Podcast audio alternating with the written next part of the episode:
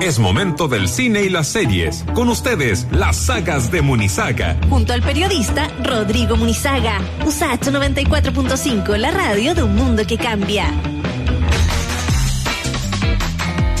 Porque se los prometimos y es jueves y está Rodrigo Munizaga ya con nosotros. Queremos eh, destacar eh, lo que se viene con las nominaciones al Emmy, aquello que faltó, aquello que hay que ver, aquello que mejor no necesariamente hay que, hay que verlo solo porque esté nominado. De todo eso lo hablaremos junto a Rodrigo. ¿Cómo estás?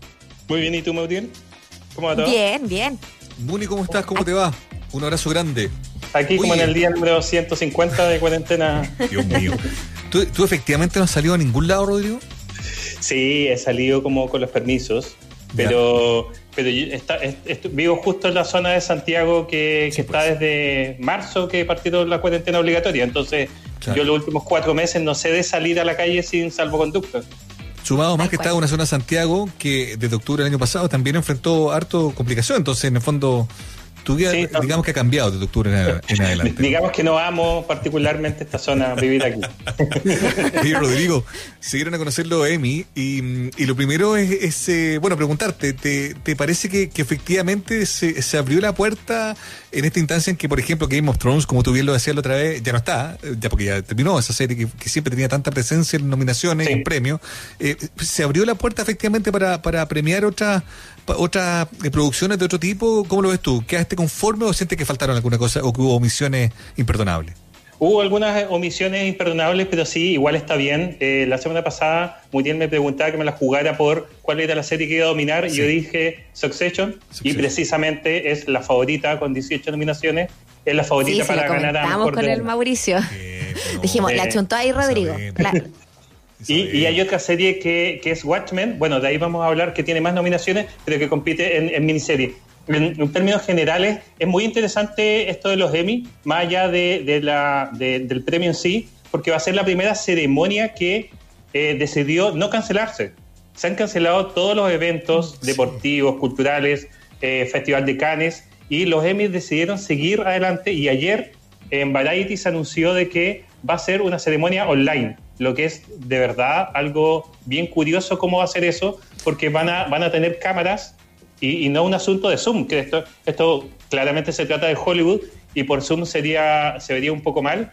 Van a tener camarógrafos en, de cada uno de los nominados, que van a estar en su casa y que les dijeron que podían estar como estuvieran, quisieran vestidos. Entonces, esto va a ser bastante particular y va a dar probablemente la pauta de lo que pueda llegar a pasar con otros premios importantes. Se la está jugando. No, y es Jimmy Kimmel sí. quien por tercera sí. vez va a ser el animador, ¿no? Sí, pero yo creo que va a ser algo fome, porque evidentemente no, no resulta. Uno, uno tiene las experiencias de videoconferencia en que no, más de cinco personas esto no resulta demasiado entretenido, se, se forman como monólogos y, y, y, y, claro, y además no va a haber alfombra roja para mucha gente que le guste. A mí en general me aburre un poco la alfombra roja, pero pero reconozco que es parte del show, es parte del claro. espectáculo y eso no se va a ver. Los Oscars hay que, hay que recordar que se hacían en febrero y se aplazaron para abril. Por lo tanto, claro. dentro de esta nueva normalidad, tener a los Emmy eh, vía, vía aplicación eh, se va a ver un poco extraño. Eh, el 20 de septiembre. Claro. 20 de septiembre. Y, y claramente. Y, y, acá se ve por, por TNT. Sí, sí, sí, sí. Eso es lo que se va a poder ver eh, por TNT. Eh, pero justamente te iba, te iba a preguntar eh, en, en, torno a, a, a, cuáles son las... ¿Están todas las nominadas pues, que se pueden ver por acá? ¿Por alguna plataforma, Rodrigo? ¿O hay alguna que, que, sí. que, que no se ve? No, está, la, la, gran mayoría está, y es, y es, bien interesante, recogiendo lo que preguntaba Mauricio al comienzo, de que como no está Game of Thrones, que fue la ganadora del año pasado, y no está Fleabag, que fue la ganadora en comedia el año pasado, los premios Emmy son súper conservadores, hay como unos 40.000 votantes, pero que suelen votar más o menos, si, si, les gusta una serie, pueden estar ocho años seguidos premiando exactamente la misma serie. Eh, son súper pegados con, con, eso. Y este sí. año eh, no están los ganadores del año pasado, por lo tanto, obligatoriamente tuvieron que nominar otras cosas y van a tener que premiar otras cosas.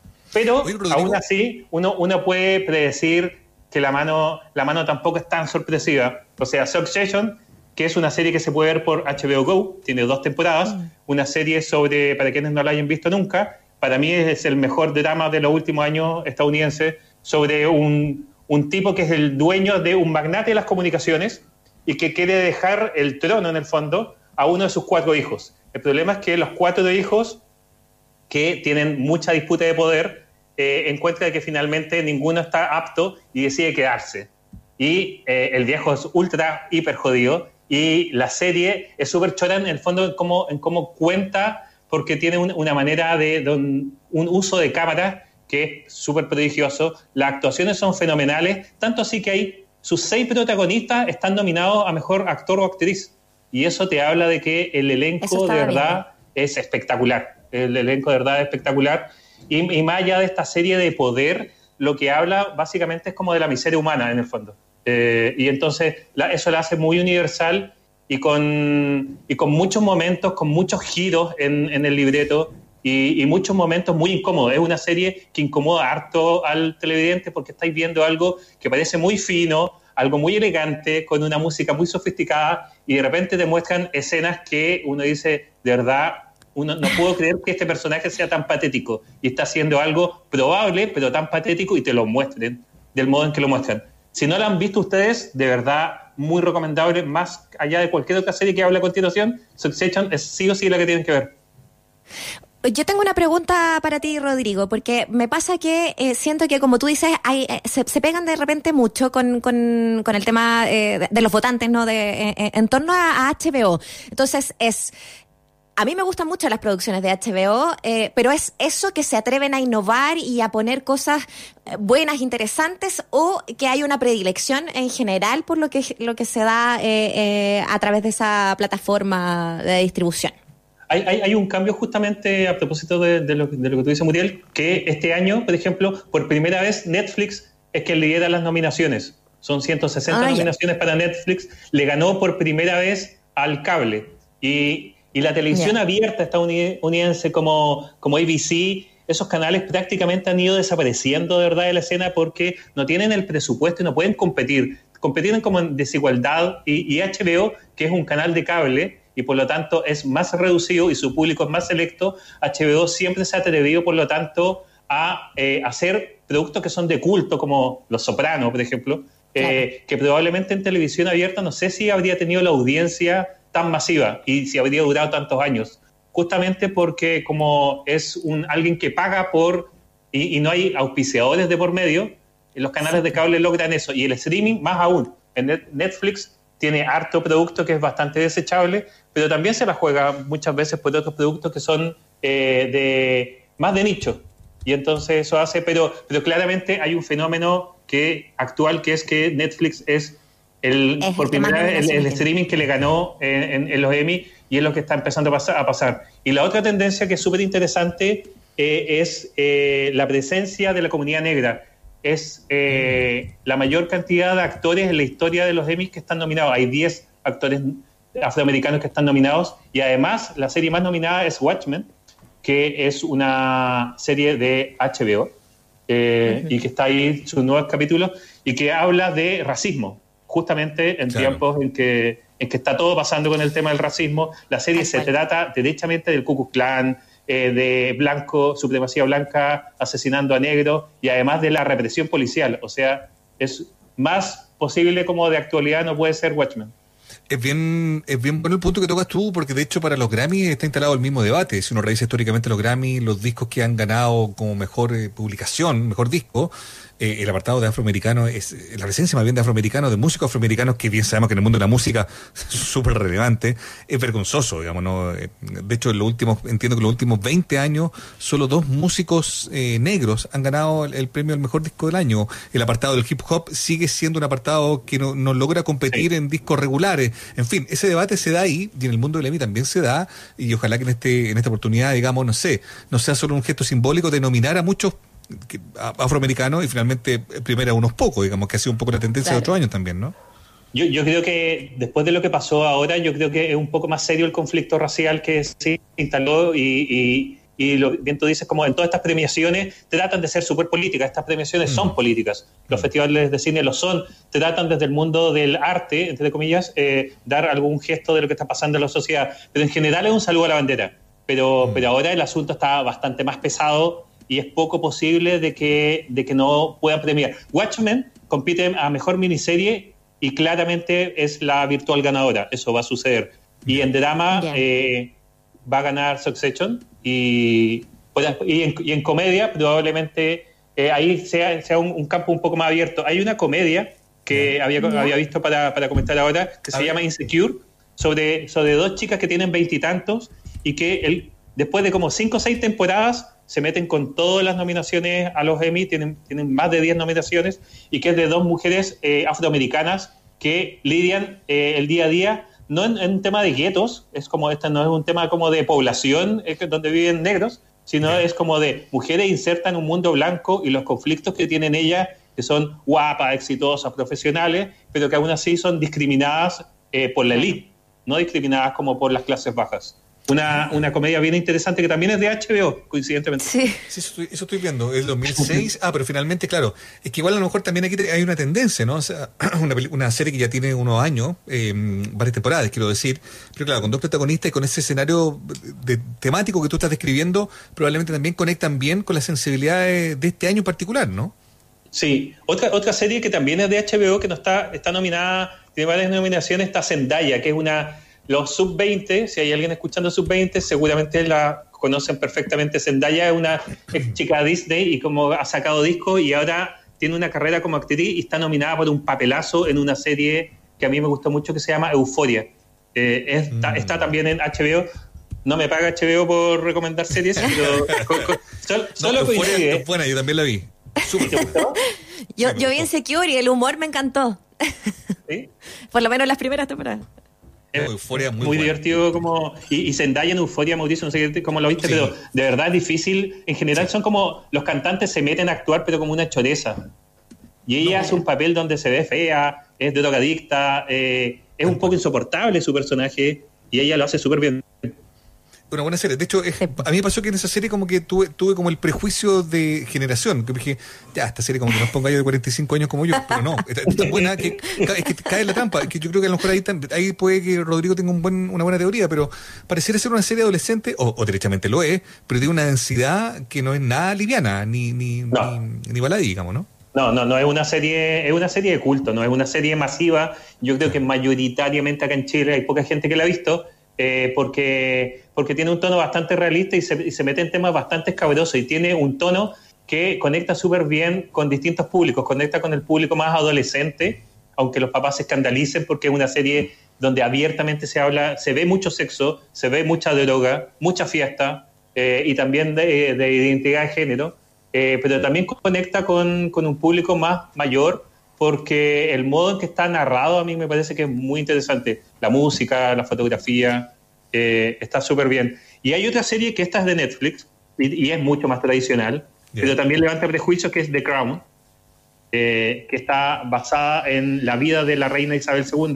Va en su tercera temporada y es la contraparte, diría yo, como de, de esta tendencia más vanguardista, porque The Crown tiene un tono bien conservador en apariencia pero el modo en que la cuentan a mí me gusta mucho. La primera y segunda temporada a mí no me gustó tanto. Eh, se la pueden saltar si no lo han visto, pero de verdad vean la tercera temporada.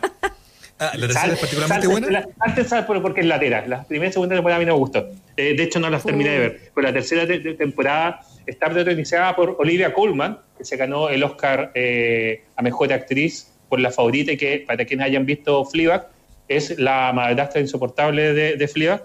Y Olivia Colman como la reina Isabel II de verdad se manda un papelazo y su contraparte es la hermana, su hermana la princesa Margarita, que es Elena Bonham Carter. Y las dos hay un duelo entre ambas, donde más, más allá de, de, esta cosa como de palacio, que al menos a mí no es lo mío, y leer sobre realeza no es lo mío, pero más allá de eso, también habla, como decía, como de Succession, sobre el lado más feo de, de, de la competencia, como del ser humano, cuando, cuando aunque no quiera competir, igual hay alguien que está destacando al lado tuyo y, claramente te estáis viendo opacado, algo te pasa, te genera cosas entre estas hermanas que una es toda glamorosa y la otra es fea y, no es reina. Eh, está súper buena la tercera temporada de, Es probable que, ahora sí gane, porque entiendo que ha tenido varias nominaciones y no ha ganado. Eh, y entre otras también está ahí el gran John Lithgow haciendo de Winston Churchill, ¿no? Tal cual, tal cual. el, elenco es espectacucular y, y, el modo en que está contado no es nada de conservador, no es nada de tradicional. Eh, es Pero la tercera. sí, la tercera temporada está, es, bastante jugada, no es no tiene esta cosa ceremoniosa ni... Que, que, al menos a mí no me gusta en mira, este de, de telenovela el drama histórico, a mí también me carga un poco. Sí, sí. No, se mete No, y el tema monárquico, ya pasemos. Esta glorificación a la monarquía es como mucho. Sí, esa cosa como de revista de papel cuché, como sabiendo como de infidelidad y cosas, me da mucha lata. Y me da un poco de vergüenza. Pero acá la representación que se hace está súper bien. Bueno. Ya, te vamos a hacer caso, porque yo también llegué como al segundo capítulo de la primera temporada y no, no pasó nada. Así que vamos a ver. La, última serie de, las nominadas como Better Call Saul, que eh, también está en Netflix, una serie que está nominada a Mejor Drama, pero lleva puras derrotas, lleva como 20, como 30 nominaciones y no ha ganado ni un solo premio. Eh, eh, y, ahora, además, a su protagonista no lo nominaron. ¿Cuál es tu teoría, Rodrigo? ¿Por qué, por qué la han omitido de manera tan, tan evidente? No sé. Yo, yo, creo que después de Breaking Bad era imposible de que no la nominaran y que no se hicieran cargo porque es una serie espectacular, pero eh, nadie de su elenco es una estrella, en, primer lugar. Eh, a cambio de Breaking Bad, que sus dos protagonistas sí eran muy conocidos. Eh, el protagonista Walter White era extremadamente famoso eh, y eso ayudaba mucho. Y acá, como, como he dicho, muchas veces la gente de los Emmy, yo tengo la duda si ven demasiado la serie, pero nominan por actuación y por actores conocidos, caras conocidas. Peter Call Saul no es un drama fácil de seguir, eh, es denso, es más denso que Breaking Bad, creo yo. Sí. No, no, es, una, es una serie que no es que te la haga difícil, sino que el modo que tiene de contar habla básicamente de un perdedor. cuenta la historia de un perdedor. En Breaking Bad, que es su eh, antecesora, contaba de un tipo que le cambiaba la vida y que hacía lo que todo el mundo sueña en algún momento, que es pasarte al lado oscuro, aunque sea como en tus sueños, o hacer cosas que no te atreverías a hacer. Eso era Breaking Bad. En cambio, eh, Better Call Saul es de un abogado, un perdedor, que tiene un hermano que le va increíble y él es terrible, un chanta, nada le resulta. Eh, y, entonces es, es, la historia del, del antihéroe. Y, entonces es una serie que desde ahí se hace difícil que uno pueda enganchar con el antihéroe en general. Eh, es, a los héroes a las que uno quiere eh, sentirse identificado. Pero sus guionistas están todos nominados, pues. Sí. No, a mí es una serie que junto con Succession a mí me parece espectacular. Es como cualquiera de las dos que gane. Y si tienen que elegir cualquiera de las dos series que quieran ver, pero entre eso deberían de, ver porque son los mejores dramas estadounidenses de, de los últimos cinco años, yo diría. Es buena la, la tesia del antihéroe, eh, pero claro, es raro. Ha sido nominada 23, ha tenido 23 nominaciones, no ha ganado nada. Y yo creo que, claro, quizás efectivamente, bueno, de hecho sí, los protagonistas de Breaking Bad eran mucho más conocidos, pero igual yo creo que el Bob Odenkirk ya está para recibir algo. Si igual es es súper convincente en el papel de un loser y de un chanta, que es lo que, lo que básicamente hace, ¿no? Y ni siquiera lo nominaron. Pues. Este, este, año no lo nominaron, por primera vez tuvo cuatro años nominado y hubo ahí un, una mini polémica en Twitter de Estados Unidos justamente porque no lo habían nominado, porque si bien no es una serie tan masiva, eh, de todas maneras es una serie que tiene un culto fervoroso. Mm. Eh, y la gente que la ve es muy fanática y entonces había mucha polémica. Es la gran omisión, a propósito de la pregunta del comienzo. La gran mm. omisión es que él no esté nominado y que claramente Better Call Saul, que se acaba el próximo año, claramente este año nuevamente no la van a premiar con nada. Mm. Oye, Rodrigo, la última, es que me acordé de ti porque efectivamente el actor de Normal People, el joven actor de Normal People, llegó a una nominación.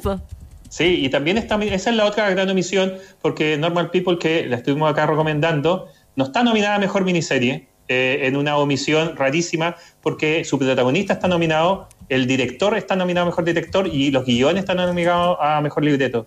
Eh, son de esas inconsistencias que a veces tienen los premios, en que parece que está todo bien, pero no te nominan en, el rubro mayor. Estupendo. Oye, eh, bueno, se nos, se nos va el tiempo, Rodrigo, pero estuvo súper completo. Yo, uno, bueno, hay que, hay que ser súper justo y noble. Eh, Rodrigo no, es que la haya chuntado, ¿ah? no es como que dice, ah, metí. No, no Rodrigo sabe y dijo, mira, esta es la serie y ahí está súper claro y probablemente también ya se la jugó ahora con nombres que van a ganar y, probablemente así va a ser. Así que Rodrigo, muchas gracias, nos quedó súper claro el panorama y también nos quedó la sensación de poder ponernos al día con algunas de las cosas que tú estás recomendando. Así que nos escuchamos la semana que viene. Vale, abrazo para los dos. Un abrazo. Chao, Rodrigo. Que Chao. Bien. Ya, son las cuatro